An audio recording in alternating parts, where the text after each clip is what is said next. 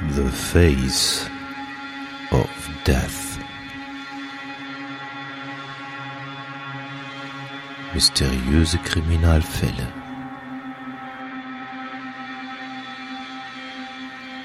Der Podcast. The Face of Death.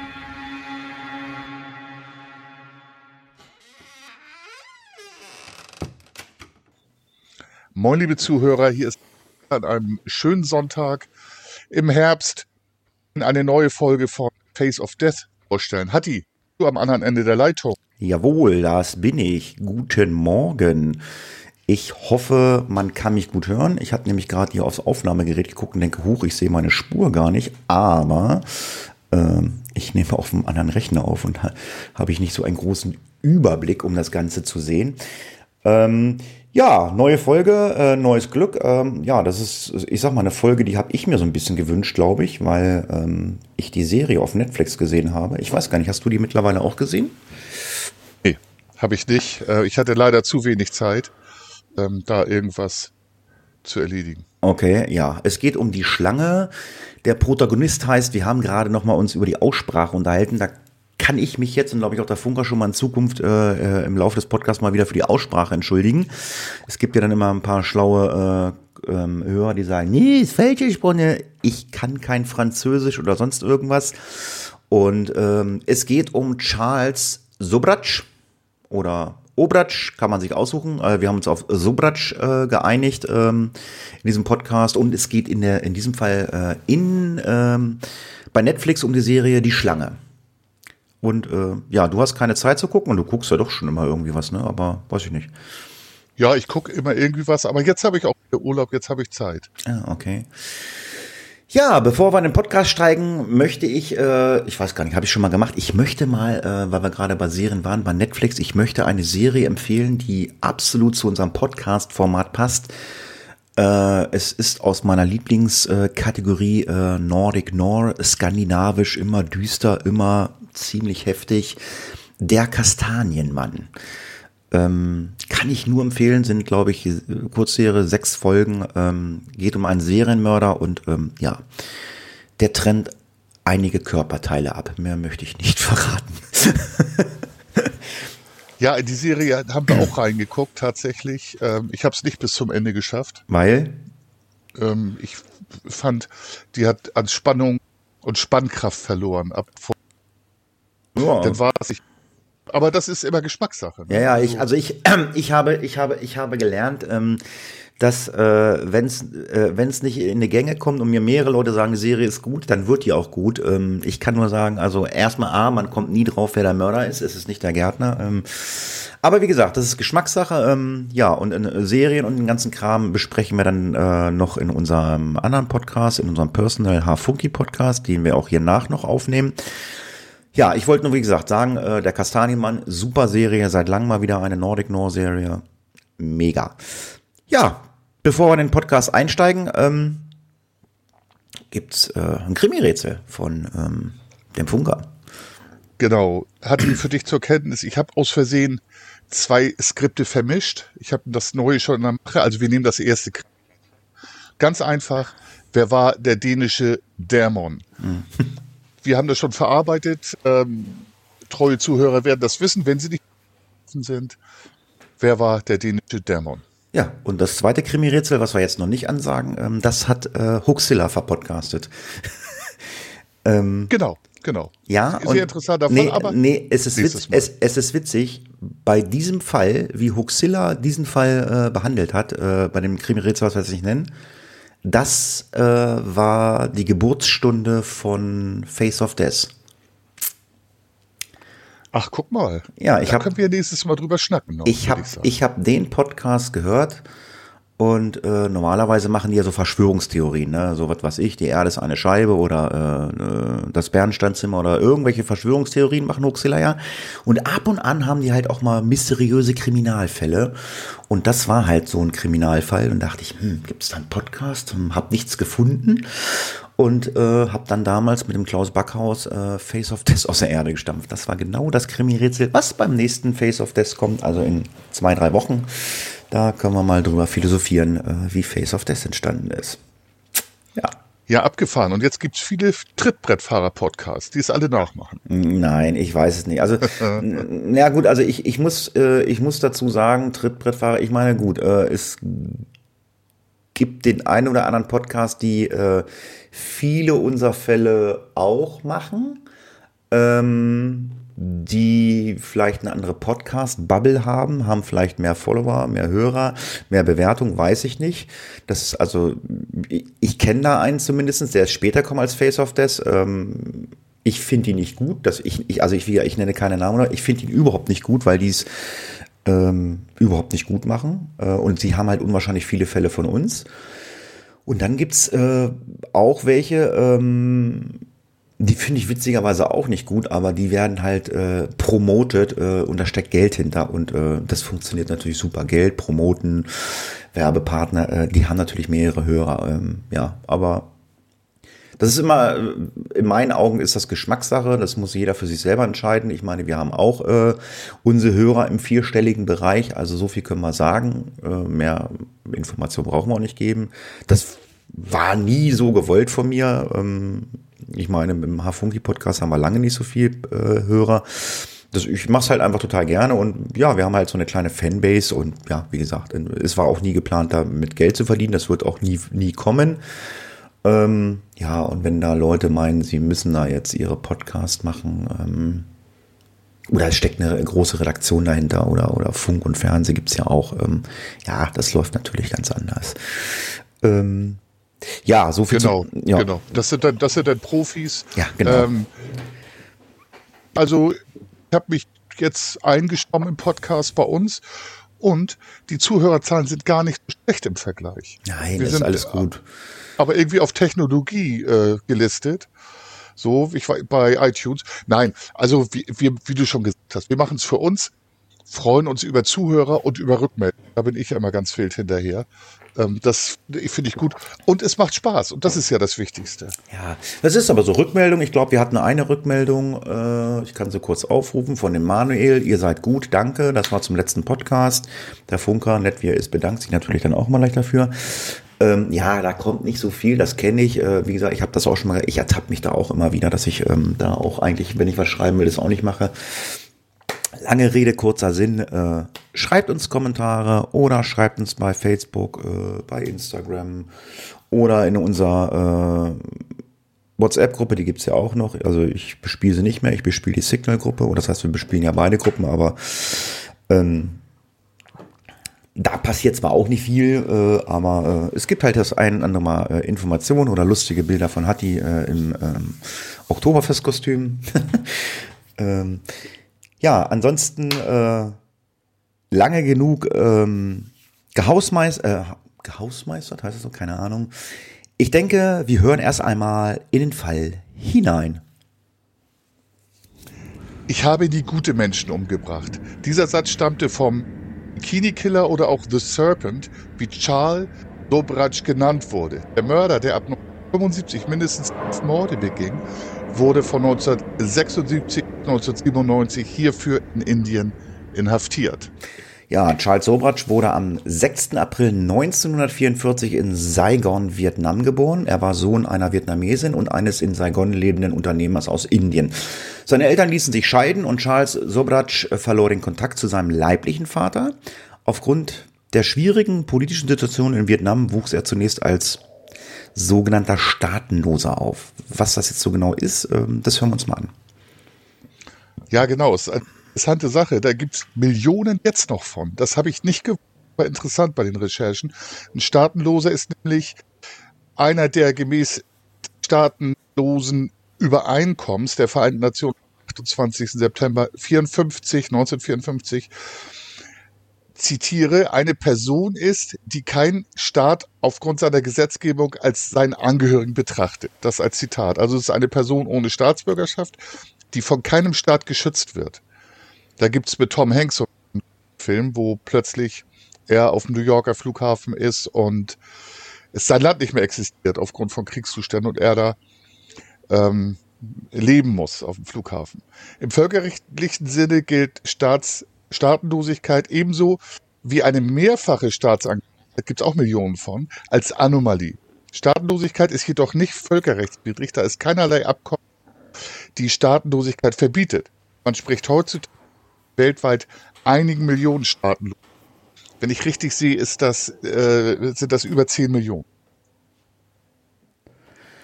Charles Sobratsch Mutter heiratete dann erneut, diesmal einen französisch besetzten, in, in, Vietnam stationierten Offizier der französischen Armee. Der Offizier hat dann Charles adoptiert und somit hatte dann Charles die französische Staatsbürgerschaft und äh, war dann natürlich nicht mehr staatenlos. Frankreich hatte Vietnam damals während des sogenannten Indochina-Kriegs besetzt. Die Familie pendelte zwischen Vietnam und Frankreich. Charles gab an zugunsten der beiden Kinder, die das Ehepaar bekam, als seine Geschwister, jedoch zunehmend vernachlässigt worden zu sein. Also gut, da wurden Kinder geboren und er wurde halt vernachlässigt. Gut, es waren dann halt die leiblichen Kinder von beiden, aber er wurde ja adoptiert von dem Offizier. Genau, das hat er allerdings gesagt. Also äh, verifiziert ist es nicht, ob er tatsächlich vernachlässigt wurde die Täter rationalisieren ja auch gern ihre Taten und brauchen eine Begründung. Bereits als Jugendlicher beging Sobrat Straftaten und wurde 1963 wegen Einbruchs zu einer Gefängnisstrafe verurteilt, die er im Gefängnis von Poisson unweit von Paris bei Büßen und seine Inhaftierung manipulierte Sobrat die Gefängniswärter derart, dass er vor diesen Gefälligkeiten erhielt. Und das ist auch wieder so eine Sache. Ähm, offensichtlich haben wir jetzt viele Täter zu fassen, die Leute manipulieren können. So gelang es ihm, unter anderem Bücher aus der Gefängnis über Nacht in seiner Zelle behalten zu dürfen, was sonst verboten war. Mit diesem bildete er sich, also er war fleißig, er hat sich fortgebildet und warum werden wir auch noch erfahren, um Straftaten zu begehen. Etwa zur gleichen Zeit lernte er den freiwilligen Gefängnishelfer Philippe Descamps kennen, ein junger Mann aus wohlhabendem Haus, der Gefangenen in Poissy helfen wollte. Ja, und nach der Entlassung äh, aus dem Gefängnis, äh, also auf Bewährung, zog er dann zu dem äh, Felix, äh, was, wie spricht man es aus? Discono. Hilf mir mal. Disco Discount Descent. Descant, also Französisch habe ich nie gehabt in der Schule, das tut mir leid. Er verbrachte fortan seine Zeit zwischen der Oberschicht von Paris und ja, auch in der kriminellen Unterwelt von Paris, ähm, der natürlich logischerweise dann auch angehörte. Durch weitere Einbrüche und Betrügereien konnte Charles dann ähm, ja, ein beachtliches Vermögen versammeln. Während dieser Zeit lernte er Chantal Compagnon ich hoffe, ich spreche das richtig aus, äh, kennen. Chantal war eine junge Pariserin aus äh, einer konservativen und wohlhabenden Familie. Beide begannen eine Beziehung und verlobten sich. Noch am selben Tag seiner Verlobung mit ihr wurde Sobrat äh, wegen Autodiebstahls und Flucht von der Polizei verhaftet. Nach einem, nach einem achtmonatigen Gefängnisaufenthalt heiratete das Paar dann, also erst verlobt, dann geheiratet. Chantal hatte also die ganze Zeit trotz seiner Taten und in dem Gefängnisaufenthalt äh, zu ihm gehalten, also hatte sich keinen neuen äh, Partner gesucht. Genau, und ich finde das Ganze jetzt schon, äh, dass man daraus einen Film machen kann. Also echt skurril. Am Tag äh, der Verlobung wird er verhaftet und ähm, das Ganze zieht sich sofort und er kommt, er schafft es immer wieder, sich irgendwie aus der Bredouille zu ziehen. Beide verließen Frankreich, obwohl Chantal Compagnon schwanger war, um einer erneuten Verhaftung Charles zu entgehen und flüchtige Richtung Asien nachdem das Ehepaar mit gefälschten Dokumenten durch Europa gereist war und überall Touristen ausgeraubt hatte, mit denen es sich auf dem Weg angefreundet hatte, ließ es sich in Mumbai in Indien nieder. Mumbai hieß 1996 Bombay. Hier brachte Chantal Compagnon die gemeinsame Tochter Usha zur Welt. In der Zwischenzeit finanzierte Sobratsch den Lebensunterhalt seiner jungen Familie und seine zunehmende Spielsucht mit Autodiebstählen und Schmuggel. Also er dreht jetzt auf und äh, hat ja schon Vermögen gehabt, aber er erweitert sein Vermögen weiter mit Straftaten. Ja, 1973 wurde Sobratsch nach einem erfolglosen bewaffneten Raubversuch in einem Juweliergeschäft äh, im Hotel Ashoka in Mumbai äh, festgenommen. Mit Hilfe seiner Frau konnte er jedoch äh, durch eine vorgetäuschte Krankheit, da kommen wir später nochmal zu, das macht er nämlich öfter, aus dem Gefängnis fliehen wurde aber kurz daraufhin wieder festgenommen. Er ließ sich dann Geld äh, für eine Kaution von seinem Vater und floh mit seiner Familie bald darauf nach Kabul äh, in Afghanistan. In Afghanistan begann Sobratsch und Kompagnon gezielte Touristen auf dem sogenannten Hippie Trail auszurauben, bevor beide gemeinsam verhaftet wurden. Jetzt kommen wir nämlich zu der Geschichte, ähm, wo auch äh, die Serie relativ äh, zeitnah einsteigt äh, von diesem Hippie Trail. Ähm, sind halt sehr, sehr viele Hippies da äh, äh, ähm, dann in diesem, ähm, in der Serie. Dann die typische 70er Jahre Musik äh, ist da in der Serie. Also man äh, ist immer, fühlt sich immer gut unterhalten. Muss allerdings sagen, ich habe nicht einen bekannten Titel gehört. Das hat mich so ein bisschen, hm, ein bisschen geärgert. Aber ich habe da nicht einen Titel gehört, den ich kannte aus den 70ern. Keine Ahnung, ob es da keine Rechte gab oder ich weiß es nicht. Ja, ich kann es auch nicht sagen, aber ich werde noch mal in die Serie reingucken, wenn die gut ist. Dieser Hippie Trail nämlich führte nach Asien und startete häufig in Ländern Europa. Reisende aus den USA benutzten oft die damals für besonders günstige transatlantische Flüge bekannte Fluggesellschaft Iceland Air und landeten in, dann in Luxemburg.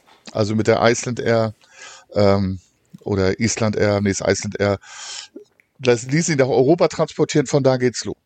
Die weiteren Stationen waren unter anderem Istanbul, Teheran, Kabul, Peshawar und Lahore.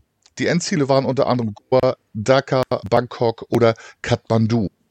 Und äh, die jungen Leute, manchmal auch ältere Hippies, haben sich einfach zur Selbstfindung auch auf diesen Trip begeben. Eine alternative Route führte über die Türkei, Syrien und Jordanien durch den Irak sowie Iran und weiter Ost. Weitere Reisen nach Südlanka und noch östlichere Ziele wurden ebenfalls unter also das kann man sich vorstellen, ähm, hippie-mäßig unterwegs und äh, man möchte sich da finden.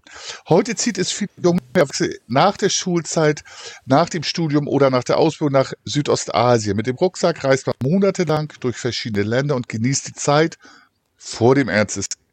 Ist nicht neu, haben wir jetzt gehört, schon in den 70er Jahren reiste man da quer durch den asiatischen Kontinent. Die Route entlang der alten Seidenstraße, die so viele junge Erwachsene einst prägte, nämlich in den 70ern, 60ern, konnte allerdings bereits Ende der 70er Jahre nicht mehr bereist werden. Als es im Jahr 1979 zur Islamischen Revolution im Iran und zum Einfall der Sowjetunion in Afghanistan kam, war diese Route natürlich somit auch nicht mehr passierbar. Ja, jetzt kommen wir wieder zu der Geschichte, was ich gerade schon mal sagte. Wir kommen nochmal auf dieser, dieser vorgetäuschten Krankheit. Er ist nämlich äh, abermals aus seiner Haft in Afghanistan nämlich geflohen, ähm, weil dort hat er dann nämlich wieder eine Krankheit vorgetäuscht und hat sich ins Krankenhaus einliefern lassen. Dort, dort hat er dann ähm, den Krankenwächter äh, betäubt und konnte flüchten. Diesmal ließ er, er seine Familie allerdings zurück und floh allein in den Iran. Chantal kehrte in, den, in der Folge nach Frankreich zurück und brach den Kontakt zu ihm ab. So ist dann auch die Ehe oder die ganze Familie zerbrochen. Ja, und auch das Karriere von Charles Sobratsch halt durch. Ähm, der lässt alles hinter sich, verlässt sogar die Familie, werden sehen, dass äh, er noch mehrere Leute hat, allein nur um rauszukommen. Also es geht ihm offensichtlich nur um sich selber. Die nächsten zwei Jahre nachdem er die Familie oder die Familie ihn verlassen hatte, verbrachte Charles in verschiedenen Ländern des Nahen Ostens Europas, wo er bis zu zehn gestohlene Reise überqueren der Grenze. Also das ist geplantes Verhalten. Nicht? Begleitet wurde er mittlerweile von seinem jüngeren Halbbruder André, der in Istanbul, Türkei, zu gestoßen war. Beide waren sowohl in der Türkei als auch in Griechenland in Straftaten verwickelt, wie sollte es anders sein, und wurden schließlich in Athen festgenommen. Nach einem Identitätswechselspindel, der aufflog, gelang es Charles trotzdem einmal wieder zu flüchten. Sein Halbbruder, wie sollte es anders sein, ließ er zurück. Dieser wurde von den griechischen Behörden der türkischen Polizei übergeben und zu acht Jahren Haft. Das ist schon krass, ne? Ja, also auf der Flucht finanzierte Sobratsch äh, dann seinen Lebensstil, indem er sich entweder als Edelsteinverkäufer, ähm, das sieht man auch in der Serie ganz gut, das wird da sehr, sehr fokussiert, oder als Drogenhändler ausgab, um Touristen zu beeindrucken und sich äh, mit ihnen anzufreunden. Anschließend betrog er die in Thailand, äh, äh, anschließend betrog er diese dann. In Thailand traf Charles Sobratsch dann auf die 39-jährige äh, Franco-Kanadierin Marie André Le, Le, Leclerc oder so ähnlich, die ebenfalls als Touristin am Hippie Trail äh, beteiligt war oder da den bereist hat. Von äh, Charles äh, wurde sie manipuliert und sie wurde dann halt auch eine Anhängerin und verschloss die Augen äh, vor diesen ganzen Verbrechen, die er dann begangen hat oder so. Das erinnert mich so ein bisschen an äh, Charles Manson, was der da jetzt abzieht. Ja, ganz genau. Und das hatte ich, genau an dem Punkt hatte ich das auch. Das geht jetzt dann so weiter und da haben wir Parallelen, halt diesen, er ist wohl Charisma. Und was ich gedacht habe, warum sich als Drogenhändler aus, aber ist auf diesem Hippie, da haben die Leute bewusstseinserweiternde Mittel versucht, um auch die Selbsterfahrung zu Okay. Sobrac versammelte nun nämlich das, was du sagtest, eben wie aller Mensen, Anhänger um sich, deren Loyalität er. Typisch für ihn war es, seinen Opfern aus schwierigen Situationen herauszuhelfen. Mal half er zwei ehemaligen Polizisten, fehlende Reisepässe zu finden, die er selbst zuvor gestohlen hatte. Also er hat die Polizei geklaut und half denen, also die Reisepässe gestohlen und hat dann so getan, als ob er denen helfen könnte, die wiederzufinden. Und fand sie natürlich auch, weil er sie in seiner Obhut hatte. In einem anderen Fall bot er einem Franzosen, nämlich Dominique Renlot, kostenlos Unterschlupf in seiner Wohnung an, nachdem er, nachdem dieser vermeintlich an der Ruhe erkrankt war. Charles Sobratsch hatte allerdings vor vergiftet. Im Verlauf gelang es Sobratsch, den Franzosen indirekt zu einer Art Hausdienst also wirklich skurril. Und allein das wäre schon Handlung für einen Film. Ja, also die Ruhrkrankheit, ähm, das ist eine sogenannte Durchfallerkrankung. Da gibt es halt bestimmte ähm, äh, Erreger, die äh, dann im Körper sind, die dann diese sogenannte Ruhrkrankheit auslösen. Zum Beispiel sind das äh, Bakterien, äh, Shigellen nennen die sich, deswegen gibt es äh, äh, äh, nennt man die Krankheit auch äh, Schigellellenruhe, also etwas kompliziert. Ja, häufige Symptome sind äh, Durchfälle, die oft blutend sind, Bauchkrämpfe, Erbrechen und Fieber. Ähm, lässt sich aber in der Regel gut behandeln. Äh, zu Dominique Renelieu äh, gesellte sich später ein junger Inder, R.J. Chaudhary, mit ihm verübte Charles Sobratsch dann Straftat und dann nannte ihn als inoffiziellen Stellvertreter. Der kommt in, dem, in der Serie auch dann sehr, sehr gut äh, äh, zur Geltung. Dann. Also, ja, also das, was wir hier so erzählen, äh, da werdet ihr das ein oder andere in dem Film ähm, wiedererkennen. Oder in der Serie. Ja, so Sobratsch und Choduri verübten 1975 die ersten bekannt gewordenen Morde schon gemordet wurde, habe ich nicht ermitteln können. Aber jetzt 75 ging es mit den ersten Morden los. Das Grode Opfer hatte vor der Ermordung einige Zeit mit den beiden ver waren beide Char ich weiß nicht, ob das in der Serie auch rüberkam und wurden laut Ermittlern angeworben, um sich an Verbrechen zu beteiligen und somit Geld zu verdienen. Charles Dobratsch behauptete, die meisten Morde beziehungsweise die meisten Morde seiner Morde seien versehentlich äh, Überdosierung von Drogen gewesen. Er wurde allerdings von den es wurde allerdings von den Behörden ermittelt, dass einige Opfer gedroht hatten, Sobratsch zu entlarven. Wird auch noch rauskommen, das äh, haben wir noch rausgearbeitet. Ähm, das Ganze steigert sich im Pfad auf. Jetzt kommen wir zum ersten Todesopfer äh, in unserem Fall. Und das ist auch äh, genau in der Serie so, da wird das auch als erstes Todesopfer bezeichnet. Und was da, diese Ermordung, die wir da, was wir nicht recherchieren konnten, das wird in der Serie auch nicht angesprochen. Da gibt es wahrscheinlich auch nicht so Infos drüber. Aber das erste Todesopfer, und das wird halt auch genau dort so dargestellt, ähm, das war äh, Theresa Knowlton. Ähm, die äh, ist in einem sogenannten Gezeitenbecken im Golf von Thailand ertrunken äh, und hat einen geblümten Bikini getragen. Erst Monate später zeigte sich durch die äh, Autopsie äh, sowie die ganzen forensischen Befunde Hinweise auf Mord. Also erstmal hat man ja davon ausgedacht, dass sie ertrunken ist, aber ähm, oder beziehungsweise man hat das dann äh, als Schwimmunfall angesehen. Genau, jetzt geht's weiter. Wie gesagt, nimmt Fahrt auf. Das nächste Opfer war Vitali Hakim, ein nomadisch lebender Mann, dessen verbrannter Körper auf dem Weg zu einem Ferienressort in Pattaya, Thailand gefunden wurde. Hier wohnte mit seiner wachsenden Anhängerschar. Also er versammelt, wie du eben gesagt hast, à la Charles Manson, Leute um sich, macht das aber anders, er manipuliert an. und äh, will, erzählt denen, die können mit ihm Geld verdienen.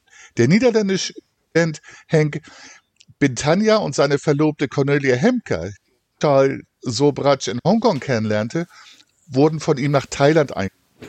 Wurden dort, wie viele andere, von Sobratsch vergiftet, der sie anschließend wieder gesund pflegte, um ihren Gehorsam, treue Anhängerschaft zu erlangen. Also auch das ist Masche, das hat gut funktioniert, er macht es immer wieder. Als sie sich erholten, wurde Sobratsch von der französischen Freundin seines früheren Opfers Hakim, die hieß nämlich Main Kourou besucht, die das Verschwinden ihres Freundes aufklären wollte. Ja, Sobratsch und Chatteri äh, befürchteten dann äh, Enthüllungen und ermordeten Hank Bitania, Cornelia Hamker und äh, die gerade angesprochene Charmaine äh, Carew. Die Leichen des Paares wurde am 16. Dezember 1975 erwürgt und verbrannt äh, aufgefunden. Bald darauf fand man dann die Leiche von äh, Carew. Sie war ertrunken, sie trug einen Badeanzug, ähnlich im Stil wie Sobratsch früheres Opfer Knowlton, also dieses Bikini. Obwohl die Morde an beiden Frauen zu diesem Zeitpunkt noch nicht von Ermittlern in Verbindung gebracht wurden, gab es äh, dann äh, später dann den Spitznamen für Sobratsch, äh, der sogenannte Bikini-Killer.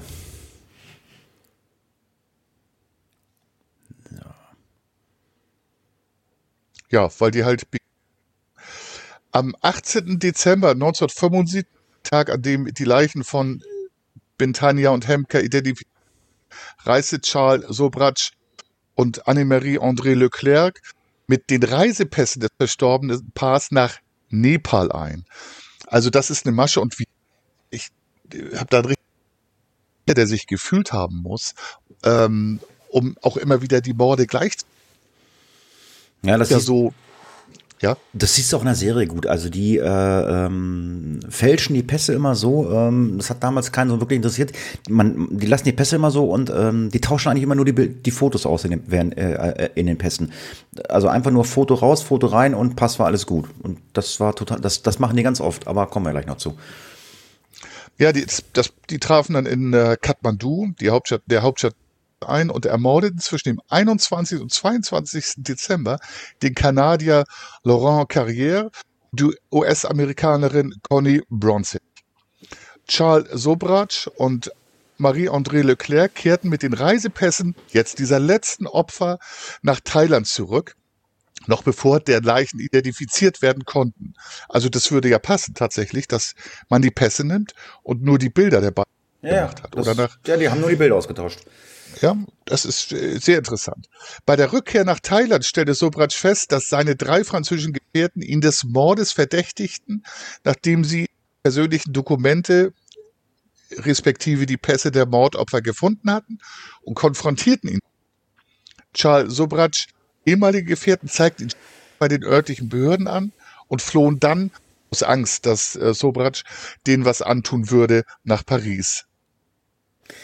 Ja, Charles Sobratsch äh, Ziel war, dass er, äh, also Quellen sagen da, dass er entweder nach Varanasi oder nach Kalkutta äh, in Indien wollte. Er ermordete den Gelehrten Avanu, Avo, Avoni äh, Jacob, äh, um mal wieder an einem Reisepass zu gelangen.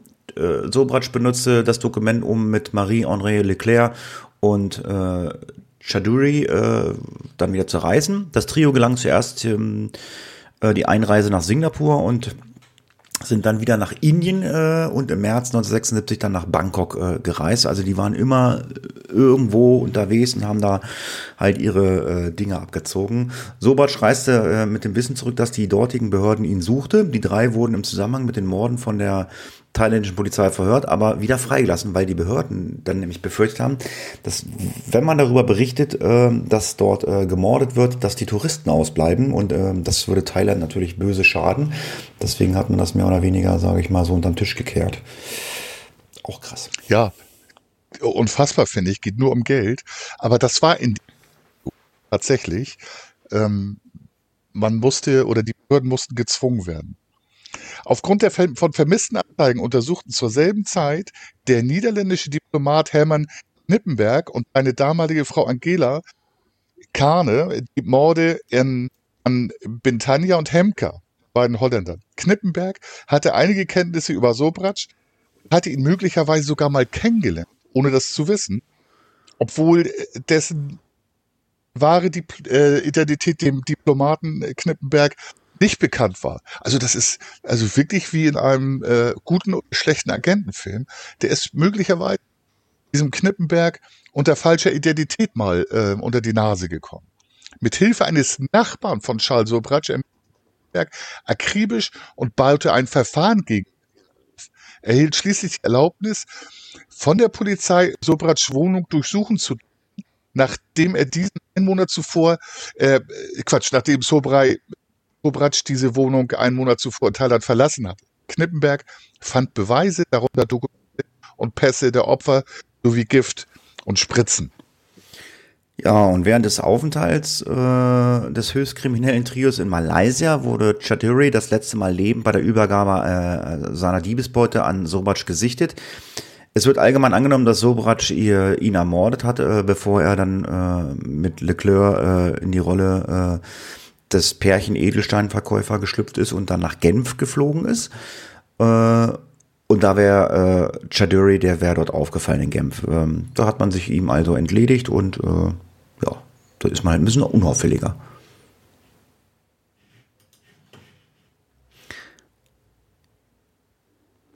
Das war halt bekannt, dass die beiden so indisch aussahen und äh, da wäre es aufgefallen, sieht man wieder, was das für ein Mensch sein muss, unser äh, Charles Sobratsch.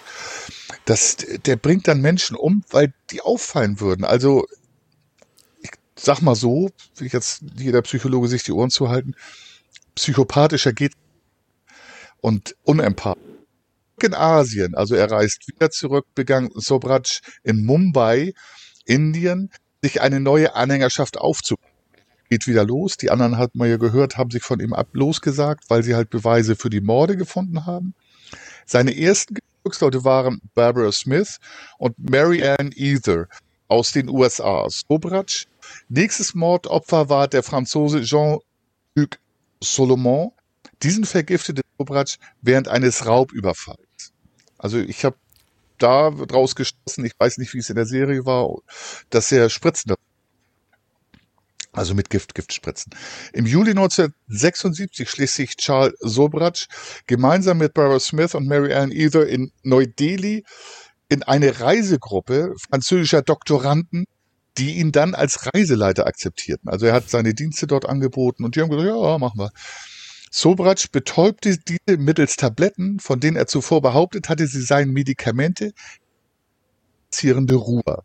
Auch da ist sich wieder so das Gift unerwartet schnell seine Wirkung entfaltete und sein Schwindel dadurch aufflog, wurde er von den Behörden festgenommen, aufgrund der Geständnisse von Ether wegen Mordes an Solomon oder Solomon angeklagt.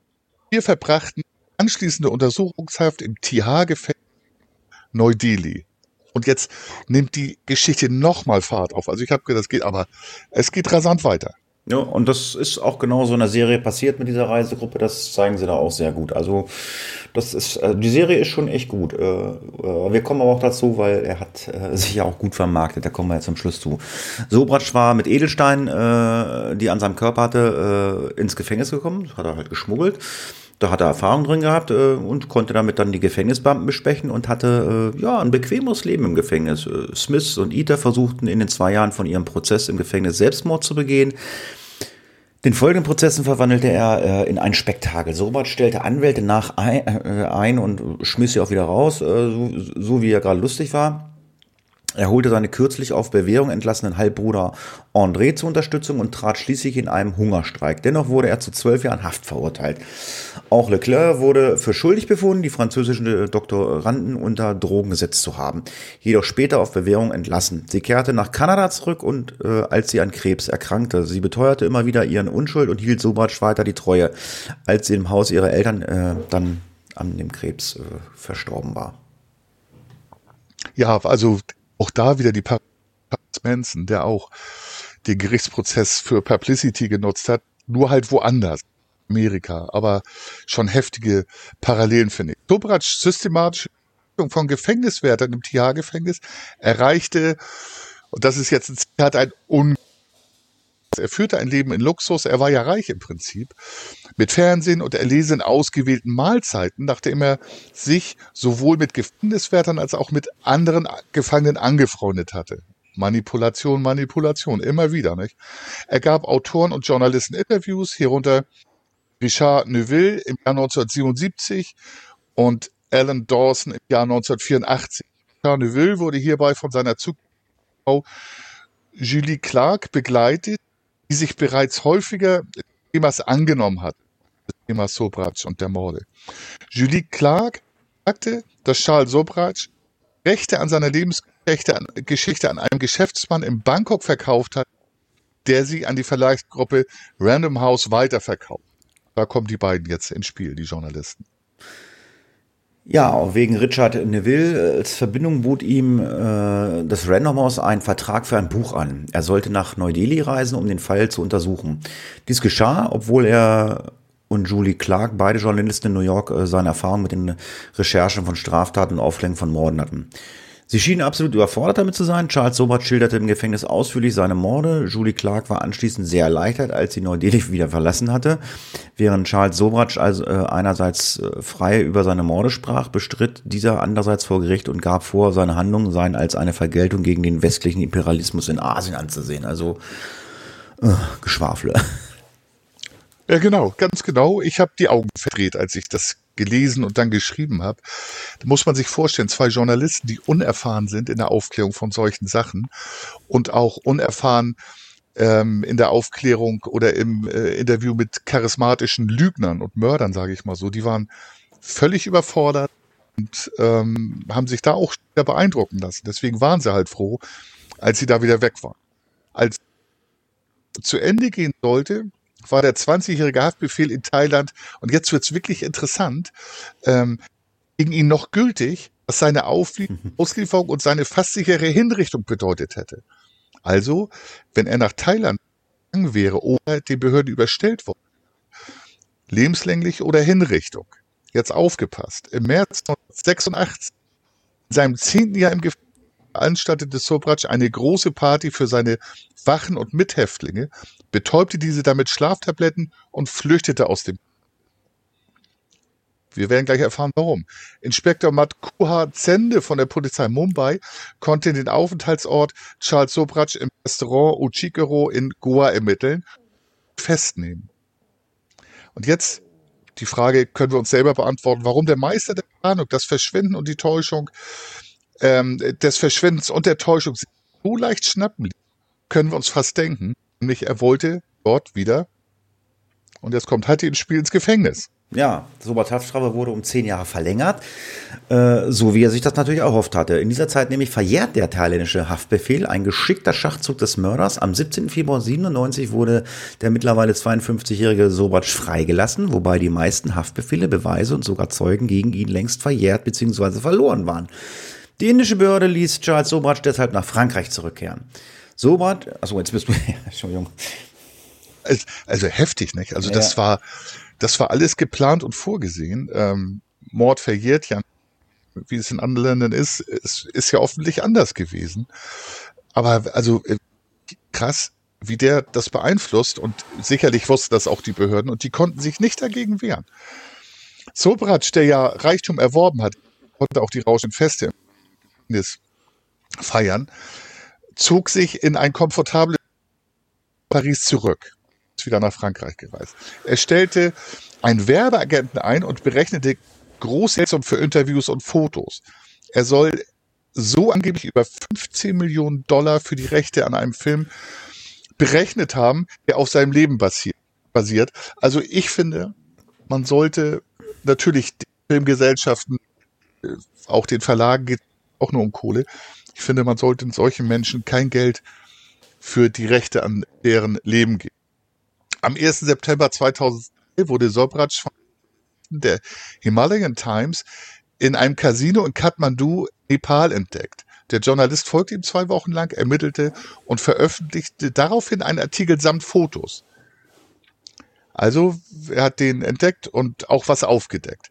Die nepalesische Polizei verhaftete in der Folge den scheinbar ahnungslosen Sobratsch, der immer noch im gleichen Casino sich aufhielt. Also für ihn ungewöhnlich, er war ja immer unterwegs, aber ich glaube, er fühlte sich sicher.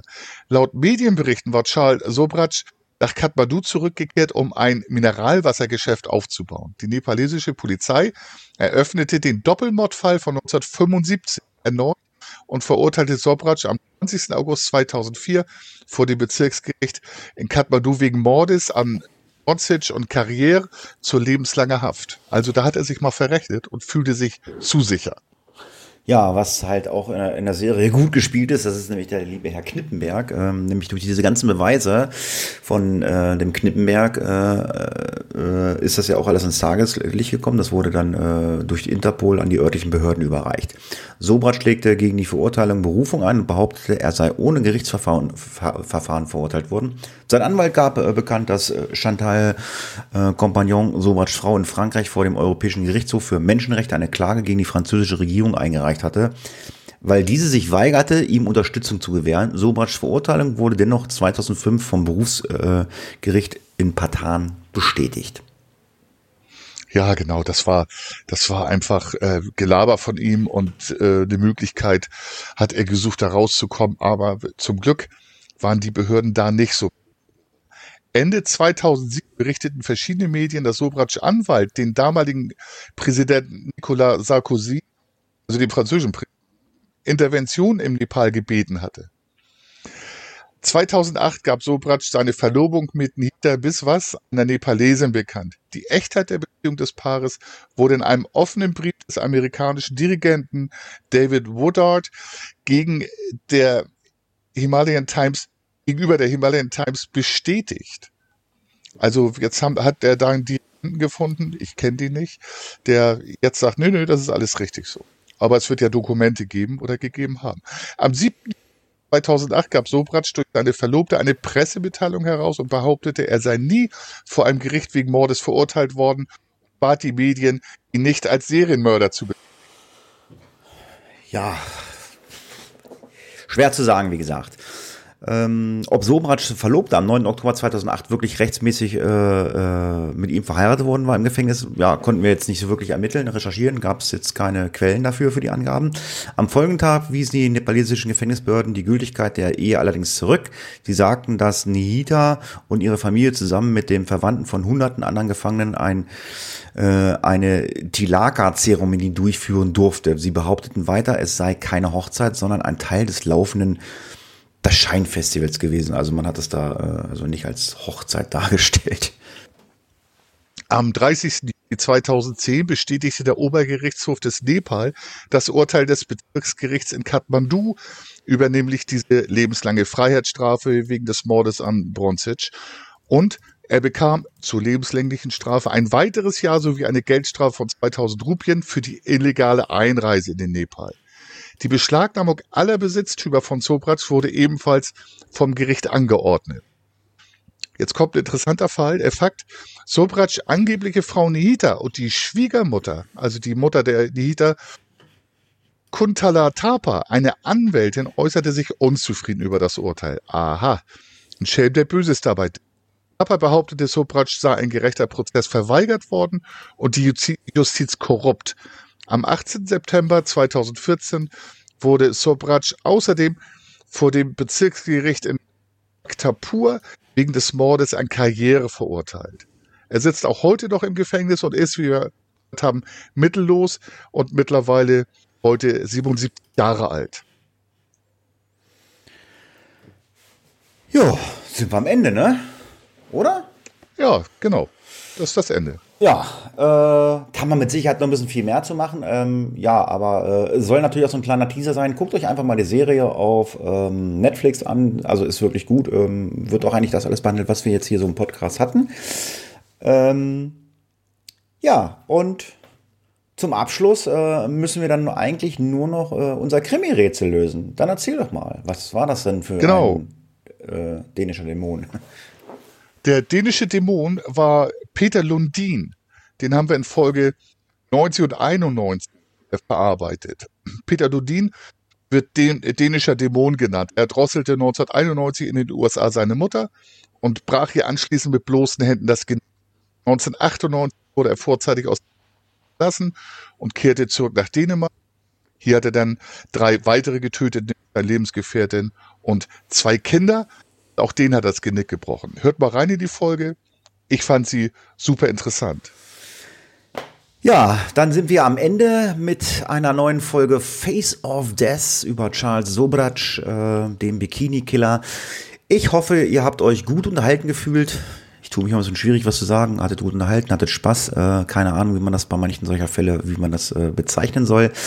Ich hatte auf jeden Fall wieder äh, Spaß, mit dem Funker zu quatschen. Äh, Freue mich gleich auf den Hafungi-Podcast, weil endlich gibt's Bier zu trinken.